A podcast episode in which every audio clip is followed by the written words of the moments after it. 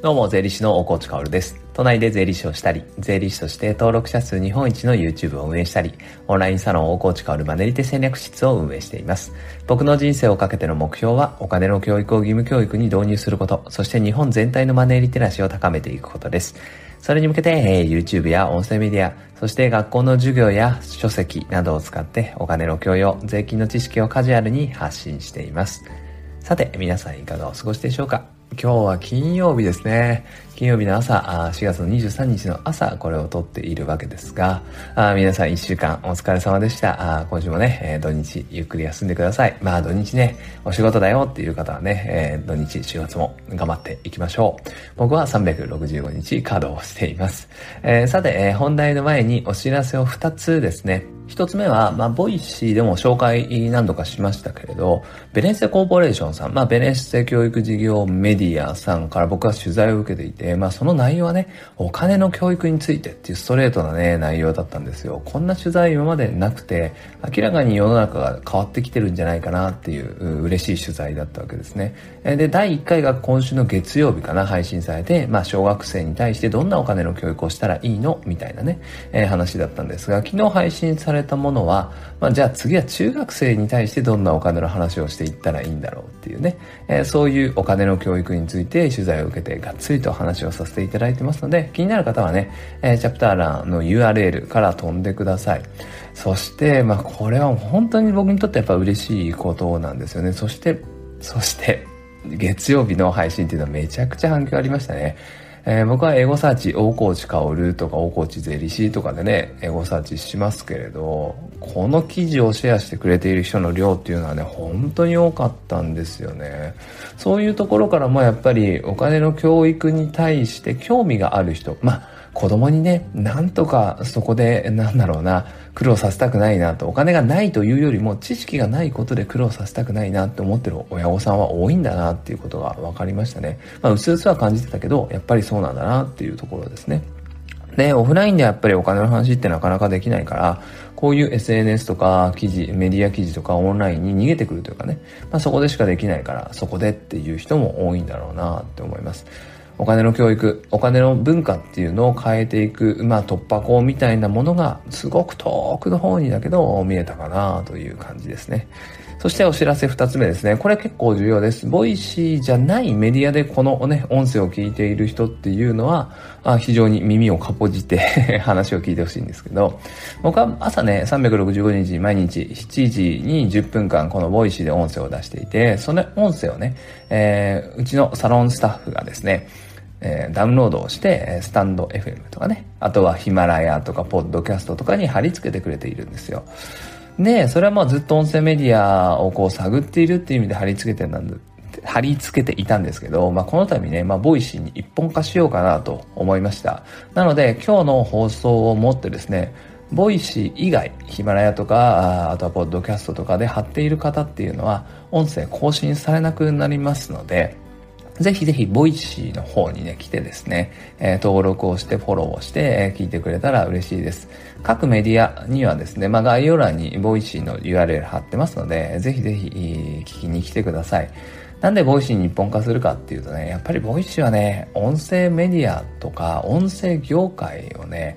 やっぱ考えてますよね。すごく考えてますよね。で、やっぱり、えー、国内筆頭株という感じにはなってきたし、本当に僕はボイシーに、えー、貼っててよかったなって思います。で、ボイシーの中ではね、ボイシーをベタ褒めする回っていうのはね、何度かありましたし、まあ自然な流れなのかなと思います。なので今後僕の音声が聞けるのはね、このボイシーと、あとは YouTube の方にはね、えー、マネーリテック戦略室、僕のオンラインサロンの公式 YouTube の方にはコピペしているんだけれど、まあその2箇所ですね、えー、基本的には音声メディア、ながら聞きという形ではですね、このボイシーでしか音声聞けなくなるので、ぜひぜひボイシーの方を登録してください。まあ、ボイシーでね、いつも聞いてくれる人が大半なのでね、何のこっちゃって話かもしれませんが、そんなこんなでよろしくお願いします。さて、本題ですね。今日はね、サロンマガジンを読もうという回ですね。金曜日には2週間に1回やっています。オンラインサロンおこちかるマネリテ戦略室は、まあお金の教育を考えている場所なんだけれど、サロンマガジンっていうのを僕がね、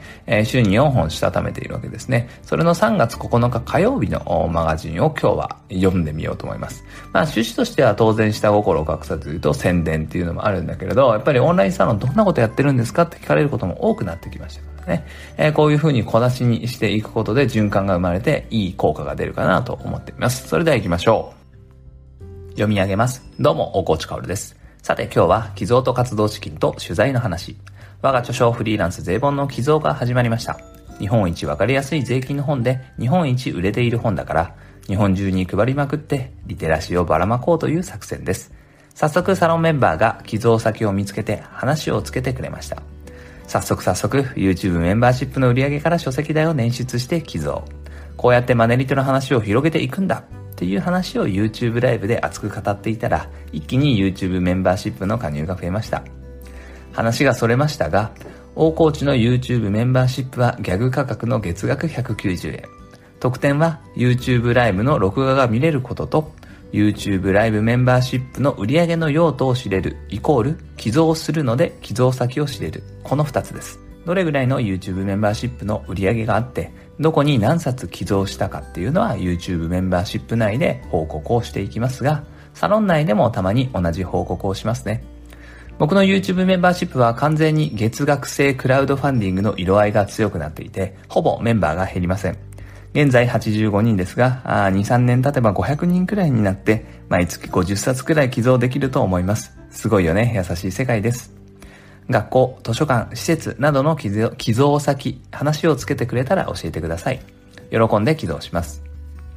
限りある資源の中で、活動資金と寄贈、寄付の使い分けは難しいです。現状は YouTube メンバーシップの売り上げを全額寄付、本を買って寄贈、その資金へ。サロン売上は運営費を除いた利益を活動資金にという形にしています。活動資金は少し溜まりつつあるので、もう少し大きいことができるんじゃないかなとワクワクしています。あとは学校の授業で全国を回る際の交通費にもこの活動資金を当てさせていただいています。上記に加えて、ボイシーが2021年中に収益化するので、それが早く来ないかなとクラブハウスのバズによってボイシーの状況がポジティブに激変して、ユーザーが増えまくっているので当初の予定通り収益化するかどうかはわかりません。けれど、昨年末にボイシー社プレスリリースをしちゃっているんですよね。かっこ笑い。再生数による収益化っていうのを宣言しちゃっています。仮に21年2月がその基準で収益化されると僕のチャンネルは月16万円ほどの売り上げになります。これはそのままお金の教育の活動資金か寄付に回せるので最高です。多くの大コーチの応援者を作り、しかも収益化までしてくれるボイシー、神です。皆さんボイシーを応援しましょう。それが間接的にお金の教育を変えることにつながります。僕は引き続きボイシーでトップパーソナリティであり続ける努力をします。活動資金が足りない問題は常日頃ですが、活動資金より僕の時間が足りない問題の方が深刻です。今1億円をもらえたとしても、教育施設を設計したり、そして作ったりすることはできませんからね。お金があっても解決できない。このあたりは4月末までに何とかしたい。大河内薫を身軽にしたいです。します。そして引き続き活動資金の捻出に急ぎます。まあ、とにかく元気にやってますよという報告です。進めるべきところを愚直に進めるだけ。時間が足りないなら作る。資金が足りないなら作る。言い訳はしない。そんな中とっても嬉しいことがありました。みんな一緒に喜んでほしいです。僕の元には日夜取材が来るんですが、8割が税金の話、残りは YouTube の話かフリーランス関連か SNS マーケティング的な話、そんな感じです。正直ウキウキする取材なんてなかなかないんです。でも、基本は取材は全てお受けして、その中で何とか話を脱線させて、お金の教育の話を放り込んでやろうと、ハラハラする勝負を仕掛けています。でもね、先日嬉しい取材が来ました。ベネッセコーポレーションの教育メディア、ベネッセ教育情報サイト、編集長からの連絡です。取材テーマは、小学生に教えるべきお金の教育、中高生に教えるべきお金の教育、これからの時代に保護者が必要なお金の勉強、3本にわたり配信する予定です。今年の目標は YouTuber と呼ばれないようにすることです。僕はお金の教育を変える活動家なので。学校の授業を始めて、それについて発信して世間の目が変わりました。それがこういう教育メディアにも届き始めてるんだとしたら、こんなにも嬉しいことはありません。適切な努力をすればいいことがあります。一歩一歩だね。それでは素敵な一日を。大河内薫でした。という感じのマガジンを3月9日に書いたっていう話ですね。まあこれはね、今日なんで話したかというと、まずね、オンラインサロンのマガジンっていうのは結構ざっくばらにいろんなことをあっちゃこっちゃ話すってこともあるっていうことですね。少しマガジンのね、話を深掘りして終わりにしましょう。まずは YouTube メンバーシップね、85人ってこの日は言ってるんだけど、今は120人近くいますね。なので、毎月10冊ぐらいかな、本を配れる、寄贈できるような売り上げにはなってきました。あとは、ボイシー社の収益化の話をここでしてるんですよね。まあ、いつになるかはわかりませんが、それもね、もう僕は本当にこうやって喋っていてファンができているだけでも感謝なのに、もし実現してくれたんならね、それでまた僕のお金の教育を変えるっていう活動資金になるから嬉しいなって思いますね。そして何よりですね、この日に取材ですよ。えー、今日ね1、1個目のチャプターの URL に貼っている教育メディア、えー、ベネッセ教育情報サイトから連絡が来たよと、取材が来たよ、嬉しいね。お金の教育の潮目が変わったねっていう話をこの日にしてるんですね。今から1ヶ月半前の話ですね。なので、こういう話っていうのを、まあ、オンラインサロンの中とかでしているっていうことですね。なので、この記事が出た時っていうのは、やっぱサロンメンバーついに来たかという感じで、え、盛り上がっていました。そしてやっぱりこの記事、記事というか取材はね、この話が来た時に、ビビッと来たというか、うん、潮目が変わってきたな、世間の目が変わってきたなと思っていて、やっぱり取材が記事になって世に出た時に大変反響がありましたから、そういうことなんだろうなっていうのを今噛み締めているという感じです。取材のテーマ、さっきも言ったけれど、小学生にね、教えるべきお金の教育とか、中学生にお金、教えるべきお金の教育。3本にわたって配信されています。月曜日、そして昨日の木曜日、来週の月曜日です。えー、昨日木曜日の記事に関しては、一つ目のチャプターの URL に貼ってますので、ご確認ください。そして、オンラインサロン、あ、そんな感じなんだ。お金の教育について真剣に考えてるんだ。一緒に考えてるんだ。一緒に、えー、そのね、いただきというかね、お金の教育日本が変わっていくのを見たいなという方はいつでも大河内薫マネリテ戦略室にお越しください。こちらはね、このチャプターの URL として貼っておきます。